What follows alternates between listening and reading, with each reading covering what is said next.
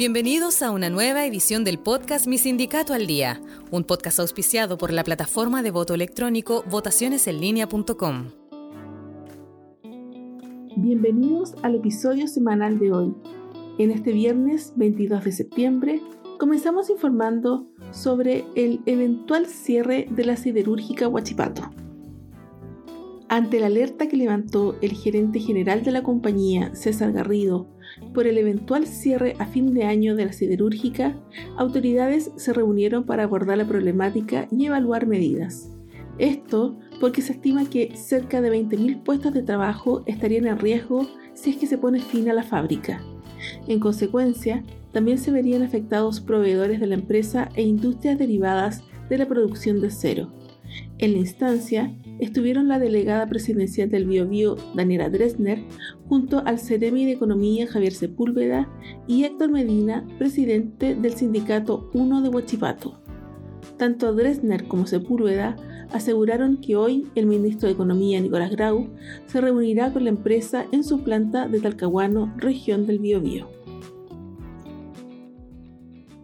Este miércoles, el diputado independiente Andrés Giordano llevó una carta al Ministerio del Interior suscrita por más de 150 organizaciones y dirigencias sociales que piden al gobierno vetar la ley de usurpaciones ya que fue aprobada por ambas cámaras, dadas las implicancias de la iniciativa contra el derecho a la protesta y a la vivienda, porque además atenta contra el derecho a huelga y a la libertad sindical el parlamentario integrante de la Comisión de Trabajo y Seguridad de la Cámara, explicó que junto a las organizaciones hacemos una prevención sobre cómo esta ley pone en riesgo la ejecución de otros derechos consagrados constitucionalmente, entre ellos el de manifestación y particularmente el derecho a huelga u otras formas que tienen o que utilizan mecanismos donde podría considerarse la ocupación o la toma temporal de espacios.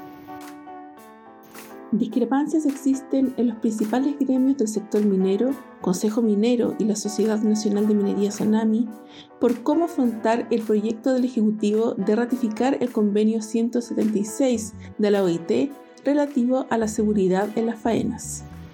De acuerdo a la ministra del Trabajo, Janet Jara, el convenio internacional confiere el derecho a los trabajadores de notificar los accidentes, incidentes peligrosos, riesgos al empleador y la autoridad competente, solicitar que se efectúen inspecciones e investigaciones, conocer riesgos existentes en el lugar de trabajo, obtener información relativa a la seguridad y salud, derecho a retirarse de cualquier sector de la mina cuando haya motivos razonablemente fundados para pensar que la situación presenta un peligro grave, entre otros.